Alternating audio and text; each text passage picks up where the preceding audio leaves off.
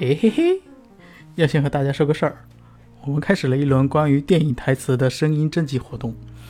内容就是你可以花五到十分钟时间分享一段你喜欢的电影台词，形式可以是朗诵这段台词，或者是描述这段台词，甚至可以是演绎一下这段台词。这是一个长期的征集活动，我们希望每个月能给大家分享一次内容。详细的要求和说明我放在 show note 里了。也可以通过我们的公众号“瞎讲有闲”找到，欢迎你来玩。那我们就进节目吧。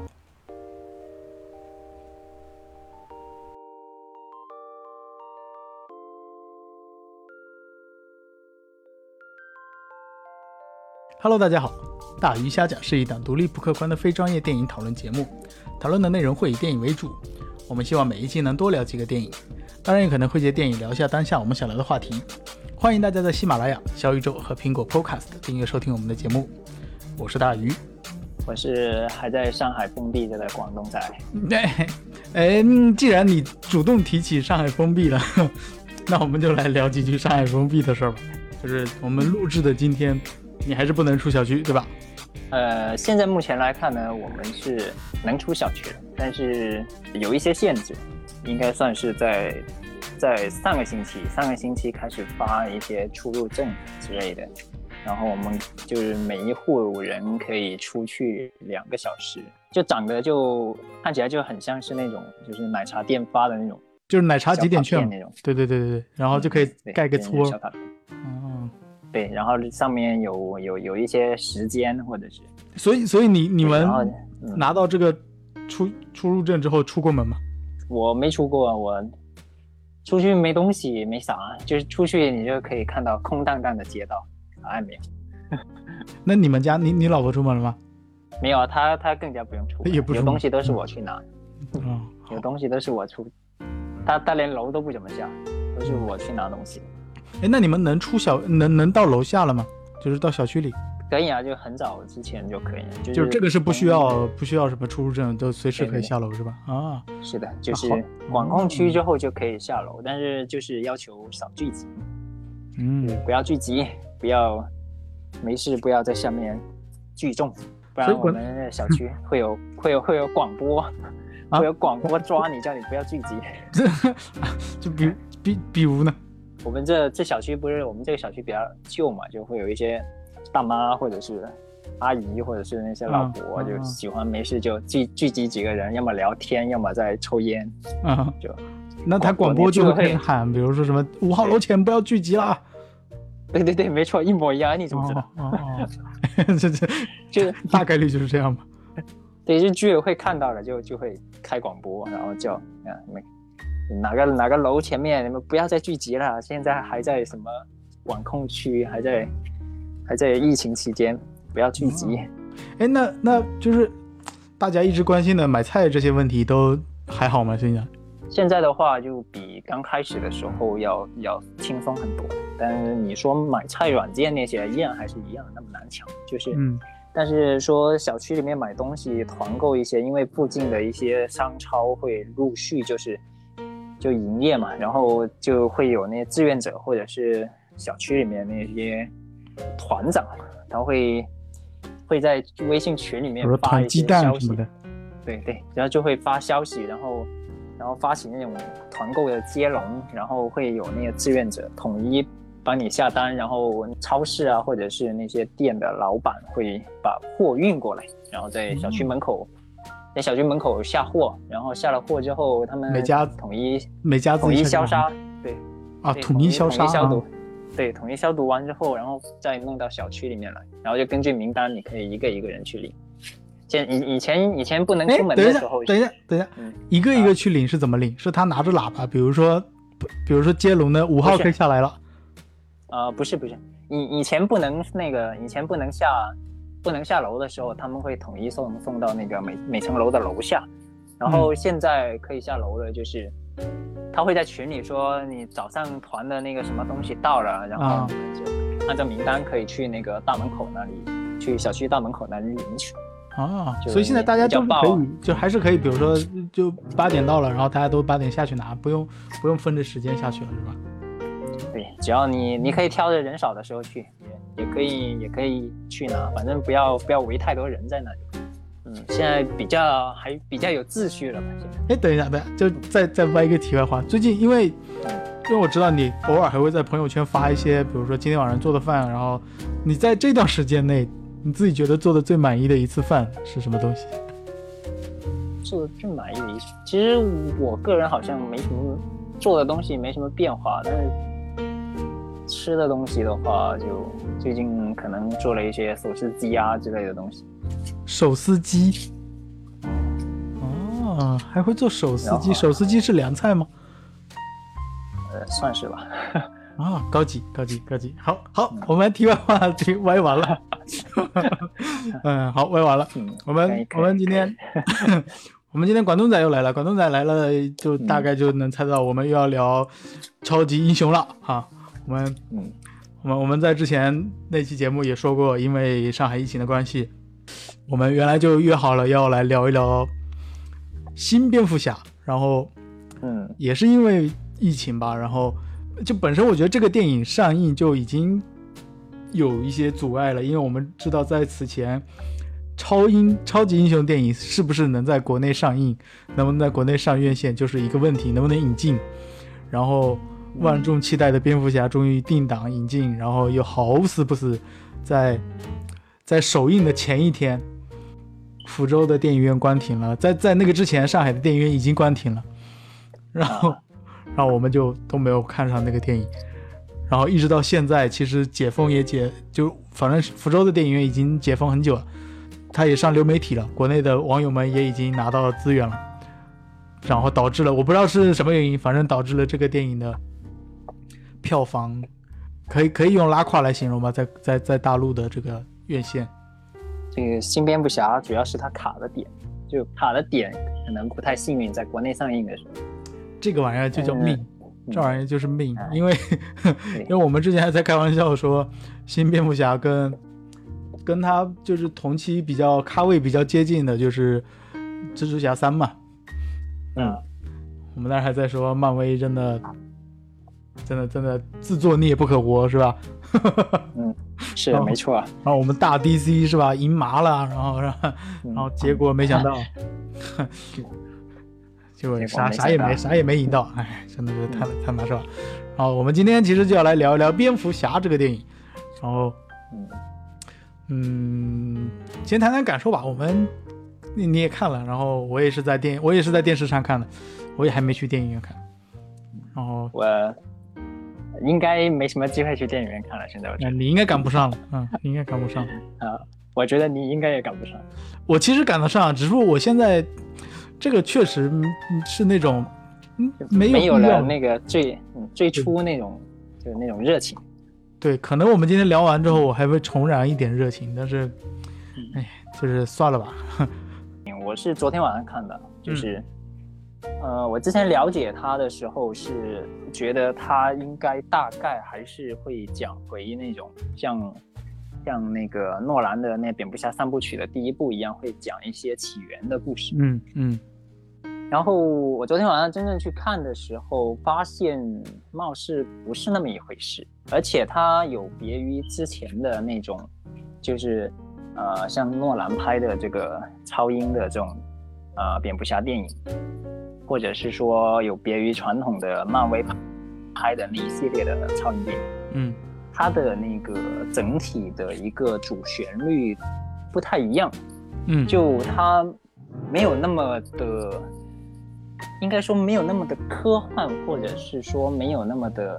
它不是一部传统的超级英雄类的电影，对，它更像，我突然想一想啊，就是它更像一部。刑事侦缉类的那种悬疑电影，嗯，它就是这种主旋律的，就是这种旋律的电影，嗯，整个过程其实我看那个蝙蝠侠从他他出现，然后还有那个戈登戈登警长啊，他还没当上局长，在这部片里面他还是个警长。哎呀，你怎么剧透？你怎么剧透人家会当局长呢？你怎么怎么？万一听众朋友们不知道他以后要当局长呢？怎么也看过诺兰三部曲吧？听众朋友们，如果你不知道他以后当局长，请关掉这期节目，不要听了，好不好？嗯嗯，差不多嘛，对吧？对吧？然后他那个，他们两个之间的配合其实更像是那种我们像传统的看一些悬疑片或者是侦探类的那种电影里面的那种配合，就像一个名侦探，福尔摩斯和华生，还有一个 一个，对，福尔摩斯跟华生那个，狄仁杰跟李元芳，啊，对对，是吧？嗯，差不多，就就像更像是这样的一种配合。嗯，然后也能剧透吗？剧透随便。都这了，这都都都这了，还怕啥？我靠！哎呀，也对，应该看过的也应该都看过。对呀，呃，企鹅人我本身以为他会是一个比较大反派，有对大反派比较会有重要的一些表现，但是我从从整部片观感下来啊，其实企鹅人单纯的应该是编剧有意为之，把它弱化成一个就是比较普通的一个。工具黑帮势力的一个一个人，嗯，就是一个就是一个像是那种就黑社会里面比较有比较稍微有点势力的那种人，就没有那么重要。他就可能在剧情之中，就他主要的剧情好像在，就我我一直期待最后就是发现最最最最后的黑幕还是企鹅人造成的，但是发现哎，他真的就是个工具人就结束了，嗯。当然，我对那个里面，我对谜语人这个角色，我倒是挺，我觉得挺挺挺酷的，就是就那个他的那个刚开始出现的时候设定的那些谜语，然后就让我想起了这就我们看那个神探夏洛克的时候，我要想起了那个反派莫里亚蒂那个对那个对福尔摩斯的那种挑战，嗯，他出了很多题，全对他全程就是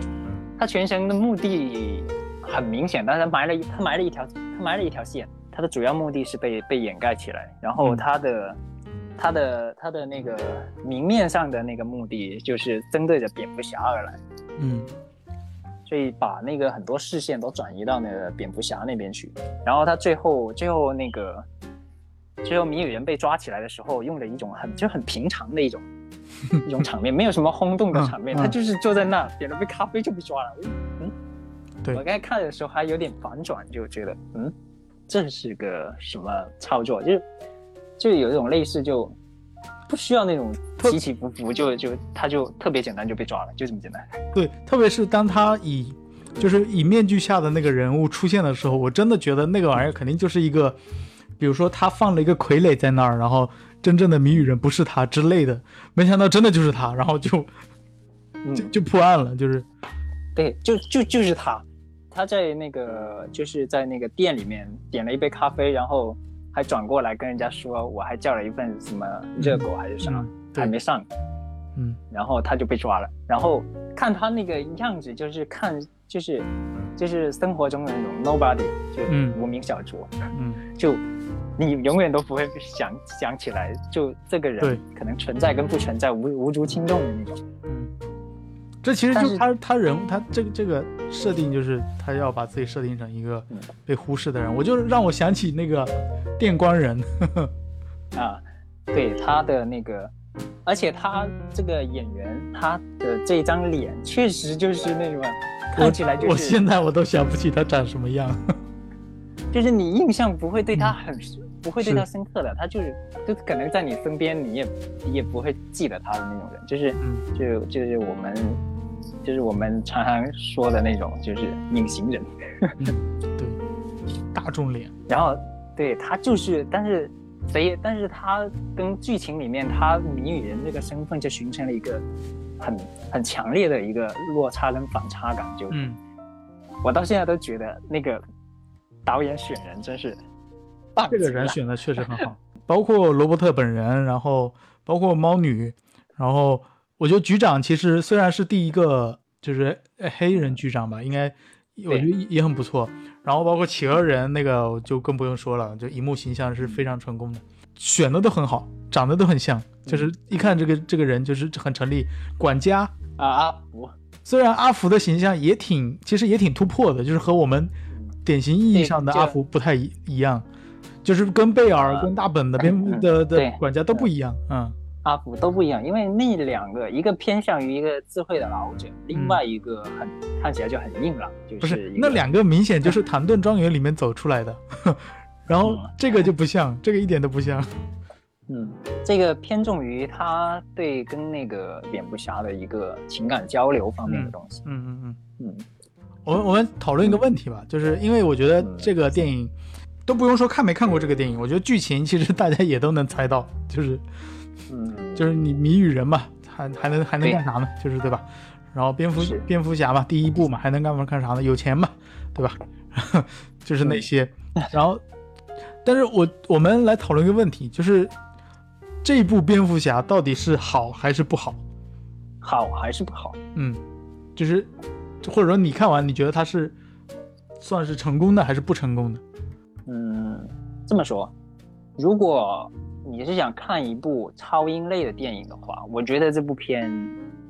你应该不会喜欢。就是对于观众来说，如果是喜欢看科幻或者是那个超英类的电影来说，呃，这一部分观众应该是不太喜欢这一部电影的。嗯，不要这么客气。就是如果你是漫威粉丝，你应该不会喜欢这个电影。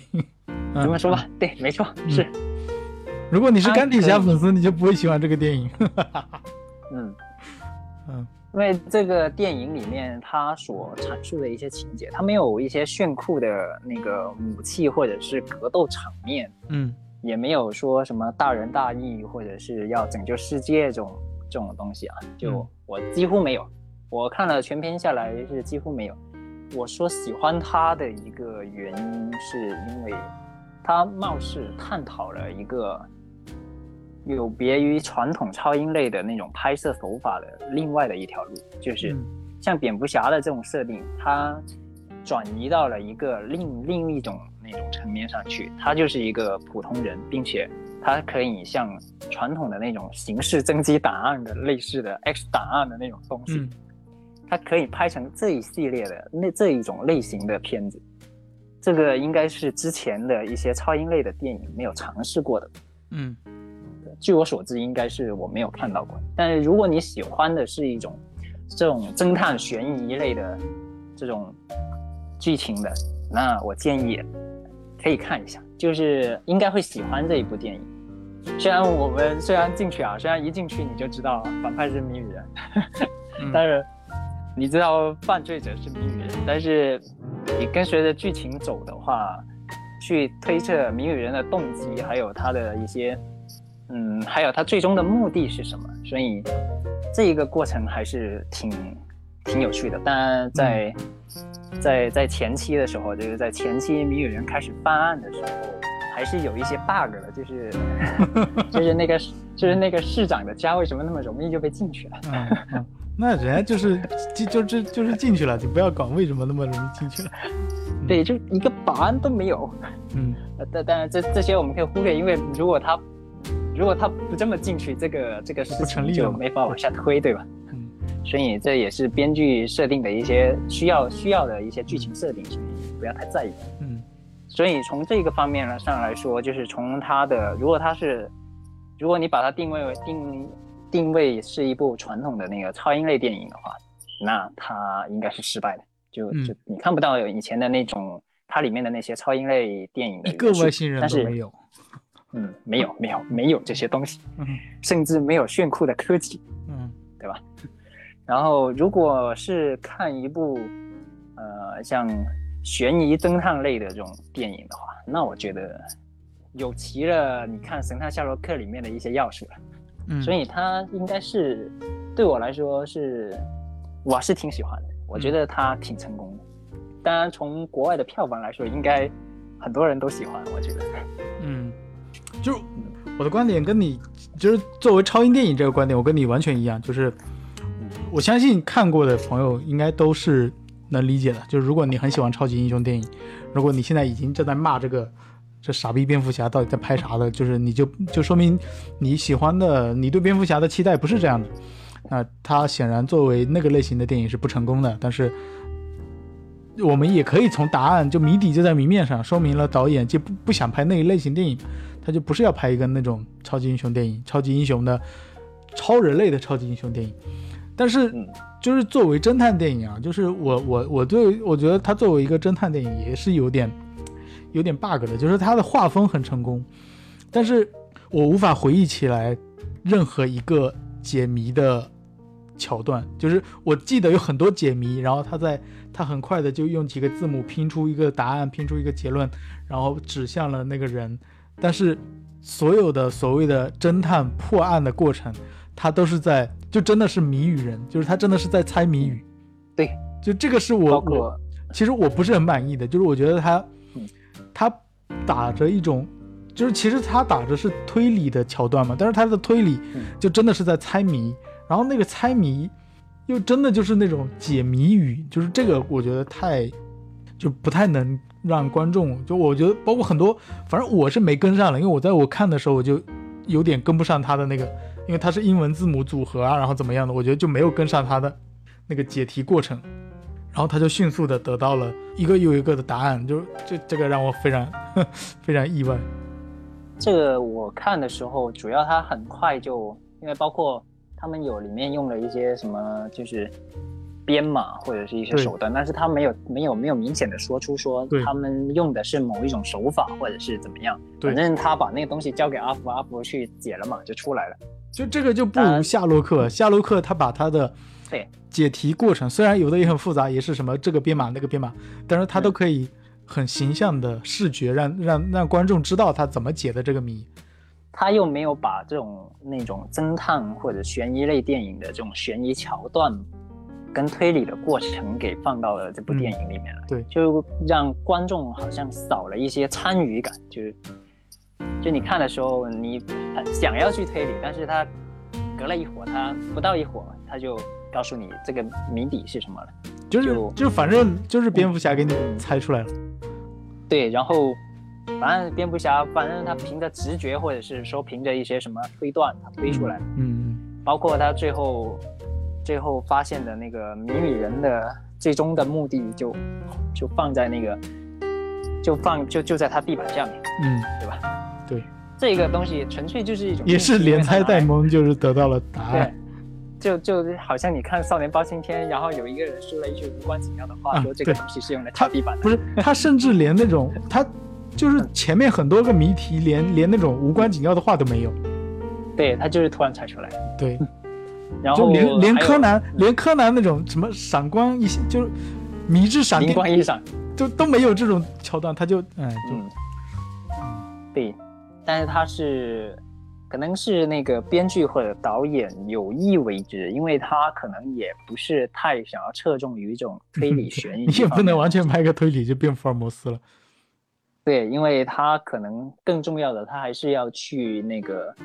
去揭示，随着剧情，随着谜语人发的那些谜语去推动一下那个剧情，去去让观众了解到谜语人这么做的一些动机，所以他是要让蝙蝠侠。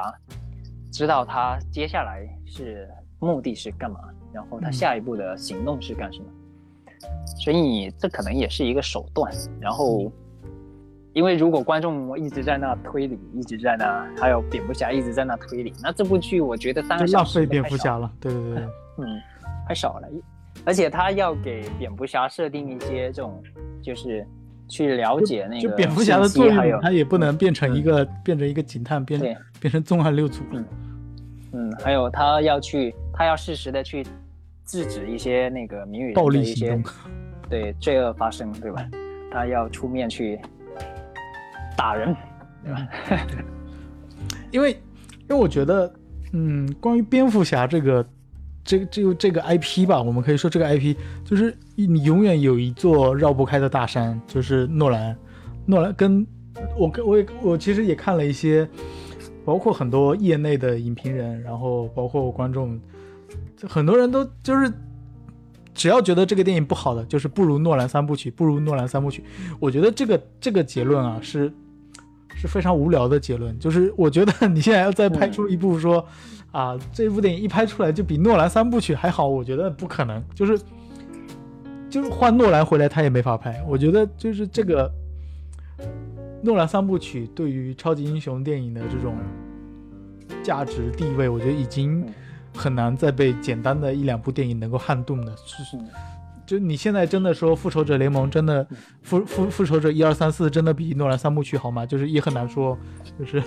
从从某些角度上来说，你很难说哪边孰重孰弱。但是每一次拿蝙蝠侠跟诺兰来比较的那些人，就是都是说。啊，诺兰他讲的更有深度，他他讲的东西什么，包括他其实诺兰三部曲里边那个蝙蝠侠也更科技感稍微强一点，就也也有个很帅的蝙蝠车，然后也有一些摩托车什么。但是啊，这个真的不公平啊，因为因为你没有你你不能要求说你要在那个路线上又又要像他，然后又要比他做的更好，我觉得是不可能。嗯，我觉得诺兰三部曲的成功。主要是他在那一个时候，他他他算是就是开拓了那个超英类电影的另外的一种一条路线。对，然后而且诺兰用了，而且诺兰的选角，包括那个时候的那一批演员，包括小丑的演员，包括克里斯蒂安贝尔，对吧？嗯，包括安妮海瑟薇这些人，对，这些人共同成就了那三部曲。而且他诺兰是用三部是用三部蝙蝠侠电影，最终完完成完整的讲了一个故事。嗯，他在第三部的时候，他又倒回到第跟第一部衔接上了，就是一个，然后他整个整一条线，他凸显的就为了凸显的就是一个人性黑暗面跟人性光明的这种这种挣扎跟对立的东西。所以我只是一个浅显的理解，嗯，但。这种这种东西，你说每个人的理解不一样，然后你说它好，那好，很多时候因为一部电影，一部电影，很多人说它好，有时候也是有一些情怀粉，对吧？嗯嗯。而且，因为你先看在那个时候发生的事情，对，而且他先入为主了嘛，就但是但是没事没事，就我们可以可以 可以公正的说，这一部电影肯定是比不上诺兰三部曲的，就是不管是说这一部，或者说。罗伯特如果他可以拍出三部曲，就罗伯特的蝙蝠侠三部曲，我觉得其实也不应该说什么比比得上比不上。其实，嗯嗯嗯，我觉得这两部电影，哦不，这两个电影的他们的侧重面是完全不一样的，所以所以根本没有比较的必要。对，我知道，对，但是所以我是说，我是我是这么认为的，就是光从电影上的，呃，或者说电影的完整度，然后。故事的成立，剧本的完整，诺兰三部曲是胜是略胜一筹的。但是我觉得在这个时间点，DC 需要一个新版本的蝙蝠侠。这个新版本的蝙蝠侠，他不需要和诺兰的那个设定完全一样。就是我我我我非常能接受，或者说我非常乐意见到有一个重启版本的蝙蝠侠，就像你前面说的那些，他是以。侦探为主旋律啊，不是就为为主基调，然后，呃，不同的人设，不同的蝙蝠侠的设定，就是我们需要不同的蝙蝠侠，这是肯定的。就是你不能要求说以后所有的蝙蝠侠，因为我觉得大本，大本的那个蝙蝠呃超超人大战蝙蝠侠，蝙蝠侠大战超人那出现的时候，他也被各种评价不如贝尔啊，然后贝尔之后没有蝙蝠侠了，就是我觉得这些评价都没有意义，因为我觉得我们需要不同版本，需要不同的设定。需要不同的情不同的情况下的蝙蝠侠，但是我觉得最最最令人可惜的是什么呢？是 DC 没有一个就是所谓的正统的完整的蝙蝠侠，就是你可以拍很多外传，你可以有各种奇形怪状的蝙蝠侠，你可以有侦探的蝙蝠侠，你可以有更武打的蝙蝠侠，你可以有更科技的蝙蝠侠，但是你没有一个。完整的正统的，我不知道 DC 是怎么理解的。可能 DC 认为这个罗伯特这个蝙蝠侠就他们心目中最正统的 DC 一哥蝙蝠侠也行。但是在此前大家的设定里，诺兰的就是贝尔的蝙蝠侠是更正统。那在这种情况下受到的不就略显不公正的评价，我觉得嗯没必要。就大家可以有不同的心态看不同的电影。就目前来看，其实我看过的蝙蝠侠，嗯，就三版吧，贝尔一版，大版一版，嗯，对吧？然后就是罗比，罗伯特这一版，嗯，三个蝙蝠侠他们各自侧重的面面位不同，所以像大本那个主攻的就是那种科幻片，他他出来就是要干超人的，对他出来就是干这么一件事情的，他是出来组建正义联盟的。他是要来打外星人的，对吧？嗯，所以从他的侧重面上来说，他，而且他在那个形象上面，他看起来更成熟，对吧？嗯更更沧桑。嗯。然后他经历过一些，可能他经历过的事情就更多，这是他更加那个做事的手段沧桑一点，更加对，更加狠一些，对吧？嗯嗯。好像也不是太狠，但是。然后那个贝尔里面的他的那个蝙蝠侠，那他演的就是一种他主要的讲的就是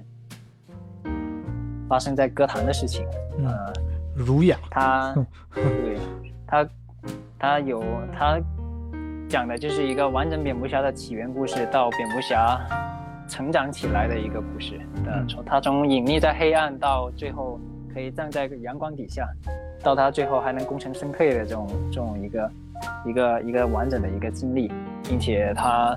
有一个完整的成长线，三部电影。那你要这么比起来，那大本的那个蝙蝠侠塑造的那简直就是稀烂，因为 啊，那 D D C 根本就没有没有给没有给大本一个完整的故事线，嗯，没有给他什么镜头。对，他除了在 一哥的一哥的牌面完全没有了。嗯他除了在超人跟蝙蝠侠大战里面打了超人一顿还打不过之外，也没啥作用，对吧？是吧？然后，然后也没有对这个人物，呃呃过多的进行刻画。反正他组建了一个正义联盟，嗯，就干的就是这件事情。但是他们的位面不同，他们起到的作用不一样。正义联盟的主要的精彩内容都在神奇女侠身上。啊，对对对对，你看看了。超扁大战，我们看了两个两个小时四十八分钟的，不如最后的十分钟。我们我们只看到神奇女侠出来的时候才会欢。对，就是嗯，就怎么说？就是我们其实对于蝙蝠侠的期待值，就是我觉得相信所有人都有，因为大家被漫威已经教育的说啊，就是两边都有一哥嘛，那你蝙蝠侠作为 DC 一哥，好像他就应该。应该如何？但是我觉得，我们如果光说看一部电影，就是评价这部新蝙蝠侠好不好，我觉得毋庸置疑的，这部电影肯定是一部非常好的电影。它的配乐、它的画面、它的……那，当然太暗也是一个槽点啊。但是它的配乐、它的故事的讲述方式、人物，然后，然后就整体电影，就电影作为电影这门艺术传递出来的那种气氛。那种感觉是非常成功的，就我觉得这个是毋庸置疑的，它肯定是一部非常成功的电影。罗伯特因此不用下海了，哼 但是，但是电影确实是有一些瑕疵的，比如说剧本确实有点不成立，剧本有一点有有一些转折啊，比如说蝙蝠侠有点太太好骗了一点，就是对吧？那个反派稍微一忽悠，他就他就他就要回去质疑他的。质疑他的父亲，对对，质疑他的父亲，质疑他的管家，然后，然后管家稍微一说吧，然后他也，哎呀，那我也信了，对吧？就是他又振作起来了，然后就这些转折就有点太突然了。包括后面，其实我觉得像那个猫女，因为我们在预告片里面其实看到了很多猫女的镜头，然后猫女的形象其实大家也是很期待的，就是 Zoe 吧，就是对吧？这个猫女的形象非常好，我觉得，包括我们看到的剧照，包括看到的海报，呃，那个预告片，但是真的这个剧中的猫女太太和谐了，就是太独立女性了。我真的在同一时间内看完了贝尔的猫女和罗伯特的猫女，我觉得贝尔的猫女真的 无敌了，对吧？她的那种亦正亦邪的那种状态，然后。呃，就我们不说漂不漂亮，就说光说那种表演的那种状态，然后她的正邪之间的徘徊，然后她对于那些，就是对于那些正义的人的那种戏谑，我觉得那就就很难评，很难很难想象，真的，安妮海瑟薇能在演技上如此成成功。安妮海瑟薇应该不是我看的第一个猫女，但是最老的那个猫女我也看过啊，但是她是最漂亮的。这个毋庸置疑的，但是，呃，从从演技上来说，从从她演的这个形象上来说呢，她是就跟你刚才说的一样，她在正邪之间是有徘徊的，有挣扎的，而且她在最初的时候，大家都知道他出卖了一次蝙蝠侠，因为看过都知道，对吧？他是他是有衡量的，他的那个他对于这些事情的处理，就是说，那个反派他是刚开始他是觉得不应该去得罪，或者是说他是打他是他是那个就是我是他是不信任的，他不是那种完全信任的那种状态。嗯，我对我是我是玩不过这些反派的，他们的势力那么强大，随时都可能就是随时都可能威胁到我的存在，所以他。他的第一选择是为了自己的生存去出卖了蝙蝠侠，所以这是第一次，对吧？到他后面，到他后面蝙蝠侠回归之后，他其实也还是有倾斜的，就是他在他在出卖了蝙蝠侠之后，做应该是从剧情上来说，他是做过挣扎的，包括他在就是嗯，就是安妮海瑟薇的猫女在大战来临之前，也还是在徘徊，在摇摆，是不是说？啊，不行，你就跟我走吧，我们就我们就溜走吧，我们就就跟就跟这一切 say 拜拜，我们我们我们两个人能走得了，那歌坛爱怎么地怎么地吧。但是，他一直都是带着这种在正义和呃正义和邪恶中间游走，就我觉得这个是猫女作为就是就猫嘛，对吧？猫你看就是那种软不拉几、贱不嗖嗖的那种那种那种状态，就是，但是就这个猫女真的。怎么说呢？太直了，就是她就是太，就是她的形象太正面了，她没有这种，对，就是她太，而且又她没有这种犹豫或者左右摇摆的，嗯，他没有没有犹豫，也没有那个左右摇摆，也没有这种，就是看不出所谓的亦正亦邪的气质，嗯，对，就是他他他比蝙蝠侠还要冲动，嗯，他的设从设定上来说。这个新的蝙蝠侠里面，这个猫女就是一个，她就是一个身世身世凄惨的，而且一心为了给她母亲报仇的一个女孩子，所以她目的很明显，所以也就少了这种呃所谓的正邪衡量跟那个跟在那个正反两面游走的这种戏这种戏份。所以，所以我看完蝙蝠侠和猫女的这个，就是光。光去回顾这两个人物的时候，我觉得这两个人物很像是某一个，说一个你很熟悉的东西，某一个 TVB 电视剧里面那种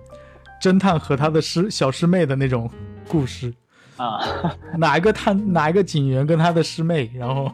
那个师妹是因为因为母亲被毒贩害死，然后就。就立志要考上警校，然后考上警校之后，然后就是就我不管，我就是要替我母亲报仇。然后那个警那个侦探就就就破案，一个两个三个，然后就就，然后他们中间还有那种什么，你作为卧底啊，然后进去戴着什么窃听眼镜，呃，叫窃听耳机、窃听眼镜，就类似这样的设定。我觉得这个 抽开了来讲，这个核心的故事线是有点太弱。其实我看这部电影的时候，就蝙蝠侠跟猫女的之间的那个交集，我觉得略显得不太不是那么重要，而且，嗯，猫女这个角色在这部电影里面也显得不是很重要。但是猫女占了很大的篇幅，就是，嗯，就一直在说她的故事嘛。她对剧情的推动作用，还没有她那个被害的朋友多。对对。他他的那个作用是最后他拿了那个，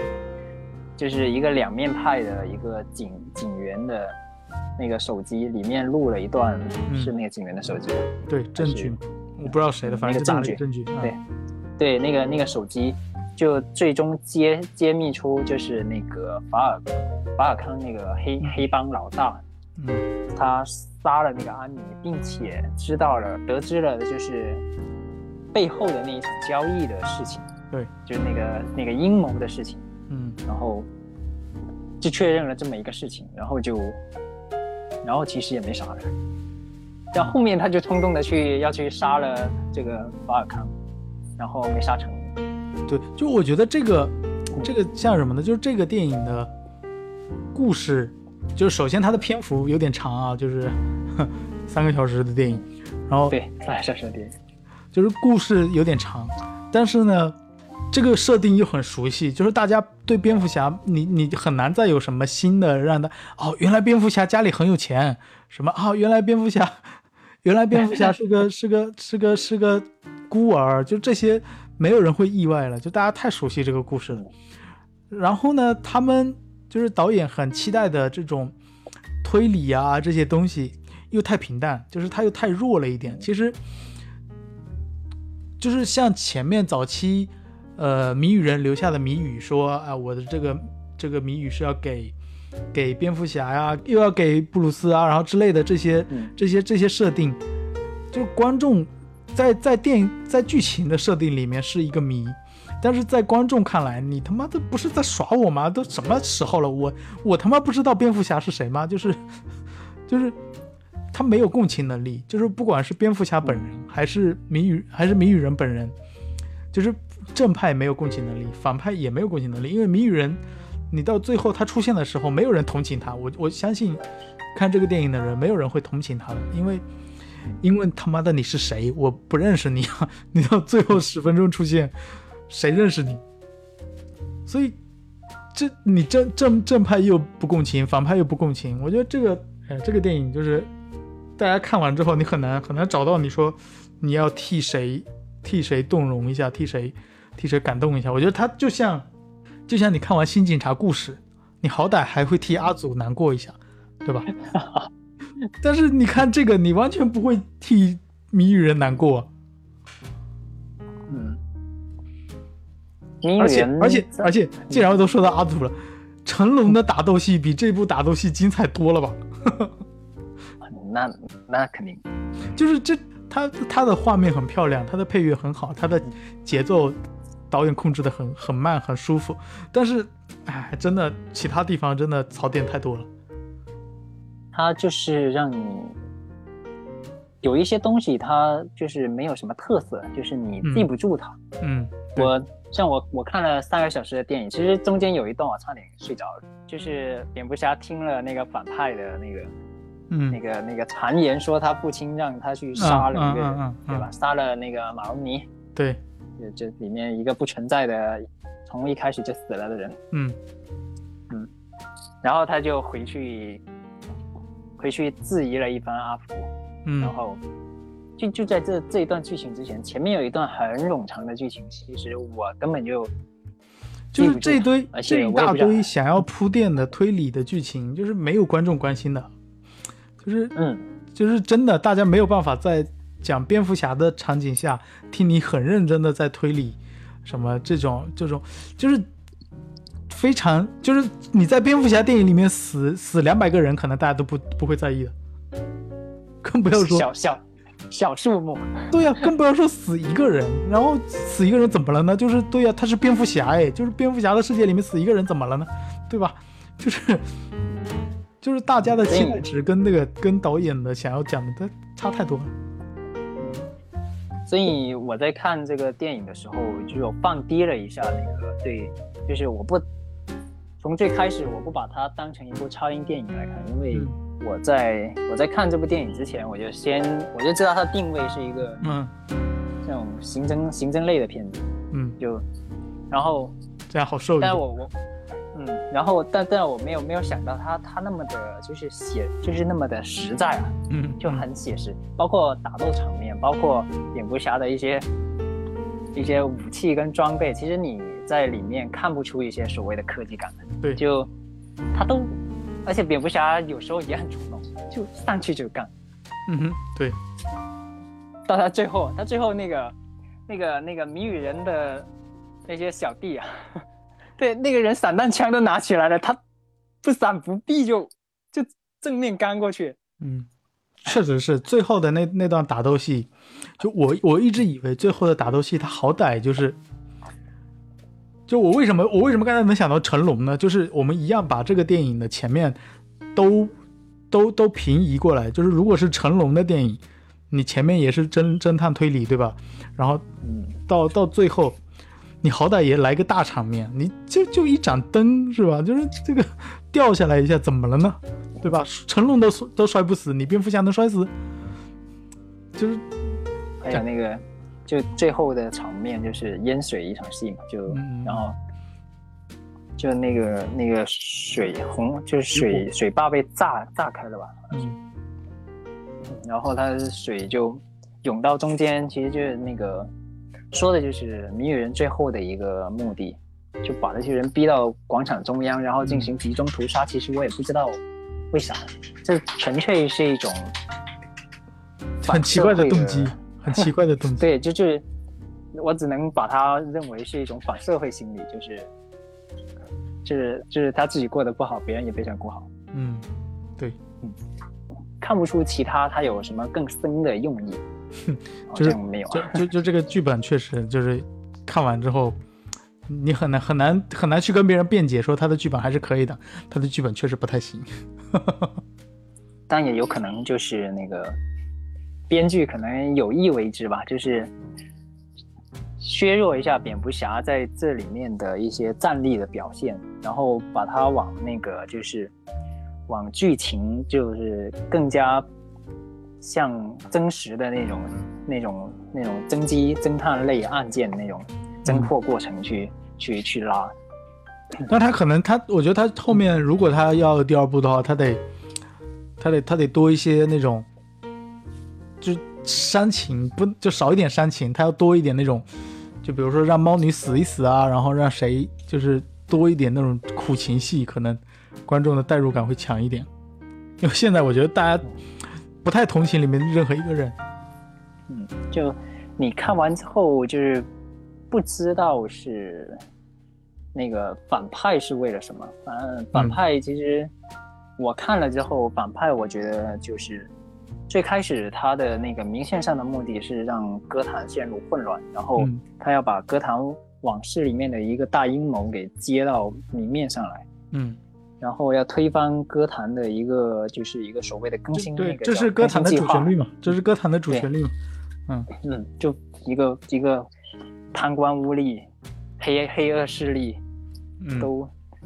蛇鼠一窝，都都长在一个地方。歌坛市，他的那个电影整个基调是这样子，整个对于歌坛那个那个城市的设定就是这样子，对对对，嗯，设定是这样子。然后，哎，他电影里面这个歌坛这个市的这个形象，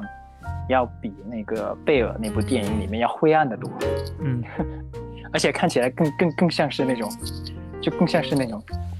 呃，叫什么？就是破败，然后有犯罪滋生的那种地方。嗯，这个这个这个城市的形象设定的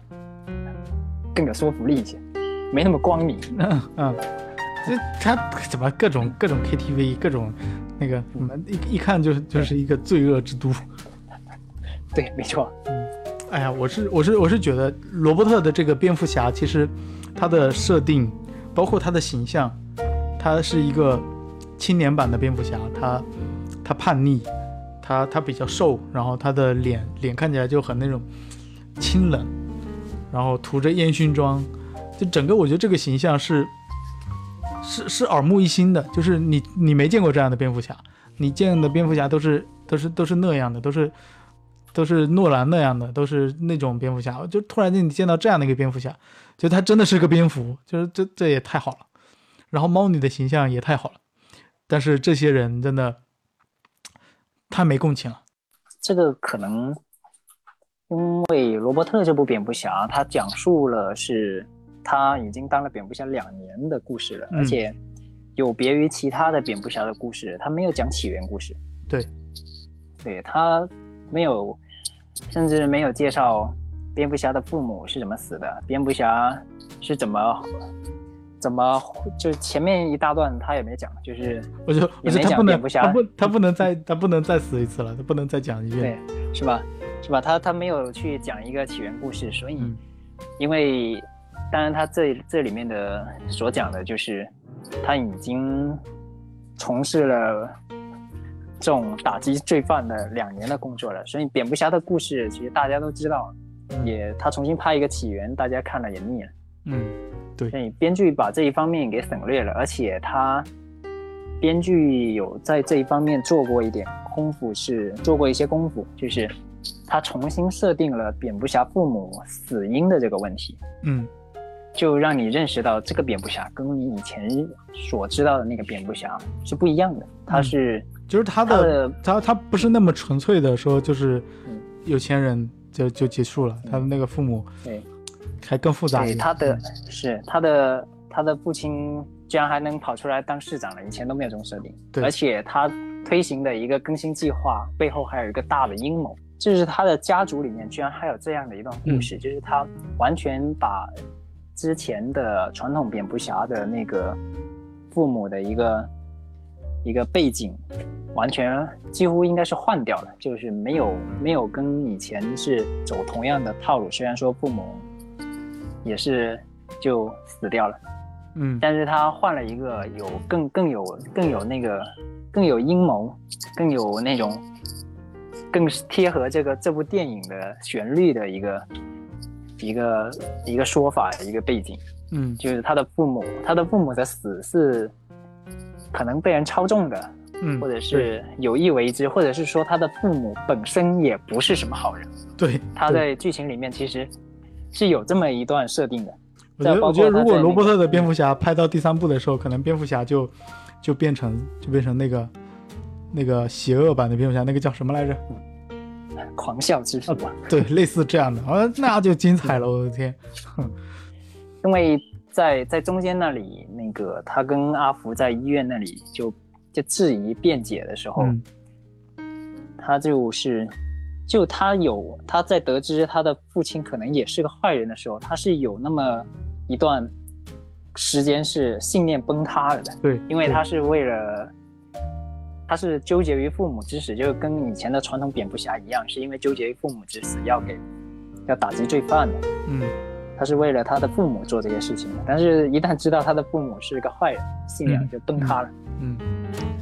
所以他纠结过这么一个时间，但是有点槽点就是他好的太快了，对，就是真的好的太快了，真的，哎。就怎么说呢？只能说这是作为作为新的一个蝙蝠侠系列，我们相信他肯定会有第二部、第三部的。就是嗯嗯，还是作为第一部还是相当成功的。他的至少蝙蝠侠的人物建立是非常成功的，然后他的画风建设也是非常成功的。他讲了一个完全不一样的蝙蝠侠故事。但是你说在这个电影里面得到了什么非常新颖的角度，好像也没有。但是。看下去吧，我觉得可能第二部、第三部又会有一些新的新的创造出来，但是但是真的在彩蛋里面，我们看到断绝了和凤凰叔的任何联系的可能，让我倍感欣慰。哎呦，其实我看这个电影的时候，我倒是觉得这部电影的这个歌坛式的这个背景设定，跟凤凰叔那部小丑真的是啊，设定倒是蛮像的，嗯。就像是那么一个，嗯，就像是那样一个而且乱糟糟的一个歌坛式，他们俩个背景几乎可以说是画在同一个宇宙下都，对对，没有任何问题。对，这个我倒是挺，嗯，我倒是觉得他们的剧情要是有一些交集，我还能接，我还是可以接受的。但是应该不会了，就是就我们也看到了另外一个小丑嘛。啊，对，那就好了，这我就放心了。我可太担心了，他要是给我把凤凰叔搞进来，我可太担心了。其实我们原来就想好了，我们今天这一集呢是要从两个蝙蝠侠的角度来看，就我写了一个主题，叫从两个蝙蝠侠看 DC 的疲软和漫威的摆烂。就是我们我们在最后啊，为什么要提一下漫威呢？就是。虽然我台之前因为一集节目提了漫威的某部电影被下架了，但是没有关系，啊，我们还是要提一下漫威。漫威，漫威在前一段时间，呃，其实是漫威跟索尼在，呃，索尼的蜘蛛侠宇宙里面新出了一部反派电影，叫《莫比亚斯》，对吧？然后上线之后也是被海内就是海内的网友就集体喷喷到喷喷成渣。但是，在我和广东仔分别看完之后，哎，其实还可以啊，也没有那么糟糕。对，整体观感下来，其实就没什么特别，但是也也没那么烂。嗯，对，就是我觉得，我觉得这个是漫威在这个阶段它的必经之路，因为它，它要，它要讲很多新的人物出现，它要，我觉得同期的包括他的那个月光骑士，然后包括。即将要看到的夜魔侠，我觉得这一波人其实都很难做到很出彩。就是作为出作为这种背景介绍，包括女浩克，他必然要被喷的。就是起源故事再怎么讲，就那几个套路。正确正确的说一下，就是莫比亚斯是索尼拍的，其实跟漫威也没有太大的关系。然后至于索尼讲故事，索尼这种就漫威的这个莫比亚斯这个故事，它是一个蜘蛛侠宇宙里面的一个衍生人物，所以可能很多人都没有听过他，毕竟人气也不怎么高。随便拍一拍就行了。而且根据蜘蛛侠的电影的表现，这可能也是。这可能也是索尼一个摆烂的态度，就是反正毒液拍成毒液二拍成那样都能赚钱了，对吧？嗯，就是就是我们搞快一点，就是把这几个人物给大家就是摆一摆，然后，反正反正把把这个标签贴出来，反正让大家知道有这么一个人在，然后后面要干啥大家都知道，反正就是险恶六人组，对对吧？我要组一个六人组就是就是了，反正把这些有有这么多人呢，所以。你得一个一个列上来。如果你一个一步一步好好慢慢的去拍这个电影，那可能时间线太长。所以，对，他他做这么一件事情，就是赶紧把这种工业化的这种形式，把这个流程走一走，流程走一走。对，把人给给给名字给点出来，让你知道有这么一回事，有这么一个人，不会显得太突兀也行。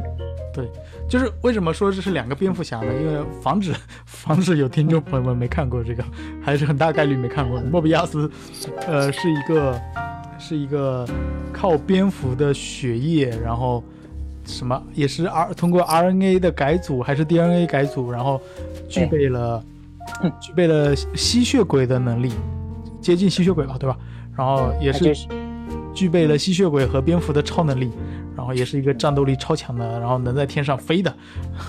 这种这种这种这么一个设定吧。然后他也是蜘蛛侠，呃，索尼的蜘蛛侠宇宙里面的接下来的一个反派。反，嗯，就是整体电影我觉得故事剧情非常老套，就是，然后如果说新蝙蝠侠就是 DC 的新蝙蝠侠的转折有点生硬的话，那莫比亚斯纯属瞎掰，纯属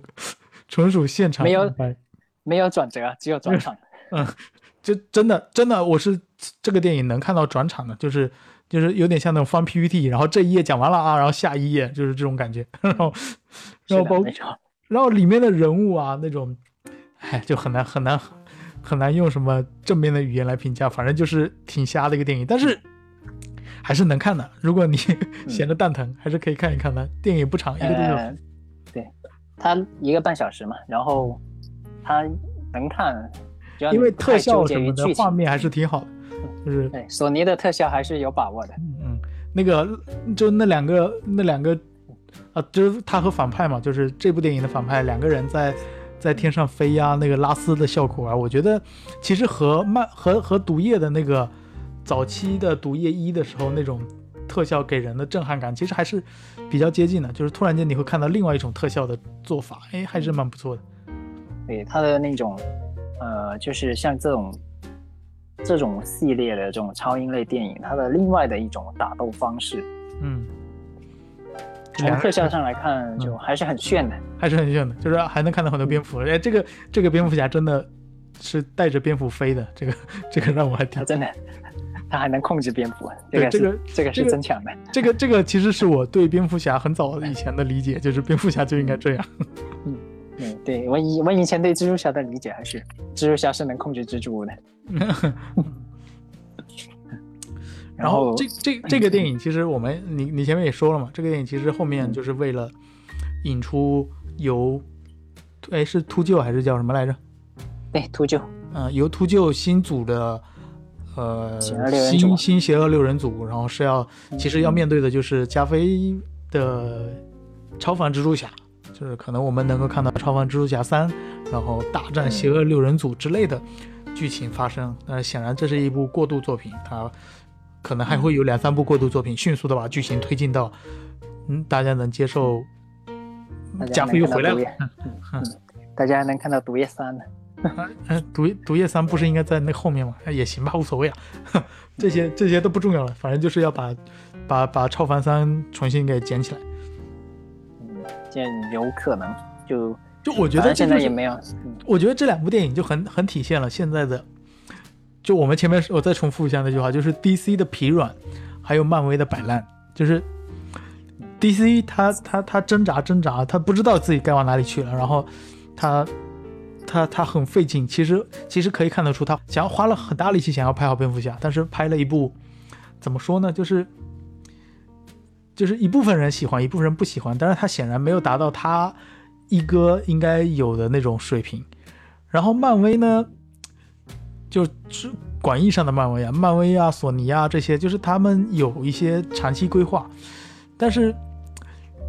讲的故事太长了，它需要很多故事，包括电影，包括一些电影，然后包括一些电视剧集，去铺垫，去去讲人物，然后去讲中间发生了什么，就是忍受一下这个它在这个工业产出过程的一些残次品，就是对对，就是这这个过程真的很让人糟心。但是幸运的是呢，我是一个不看电视剧的人，所以所以那些糟心的剧我也不会看，啊，没关系。OK OK 不重要。我们今天其实就是这两部，呃，广义上来说这两部蝙蝠侠吧，就是怎么说呢，都没有达到，都没有百分百的达到期待他的人的期待。但是我觉得新蝙蝠侠还是非常成功的，不管是从他的电影制作还是人物刻画。虽然剧情有点拉胯，但是整体还是我觉得八十五分以上还是可以的吧。就是这部电影整体还是可以拿到比较比较好的评价的。我觉得，所以这个电影就因为疫情，因为啊，因为它上映在二零二二年，所以导致了其实很多人错过在大荧幕上看他的机会。以后要是有人问起新蝙蝠侠上映的时候你在干嘛，我在家隔离。对，非常非常印象深刻的隔离。嗯。还没饭吃，嗯，对，嗯，唉，难受，好吧。然后我们今天其实就聊了聊蝙蝠侠，然后，嗯，也是相信其实该看的朋友们可能都已经看过了。然后如果你还没看过的话，嗯，然后如果你没还没看，呃，如果你还没看过，并且你时间比较多的话，那推荐你看一看，就是因为它真的太长了。然后，希望你在看的过程中不要睡着。然后，嗯。我还是推荐大家看一看。嗯，作为一部还算是比较成功的刑侦类的悬疑电影来说，它还是挺不错的。嗯嗯。而且讲述的是一个完全不同于以往的蝙蝠侠，可以了解一下。啊，你可以看到一个比较瘦弱，而且打架可能打不过的蝙蝠侠。嗯，对，他是打不过反派的小弟的一个人，一个蝙蝠侠。嗯甚至不是打打不过反派本人。嗯，好吧，然后我们这期节目就到这，大家拜拜，希望上海早日解封。嗯，拜拜拜拜拜拜，嗯，再见。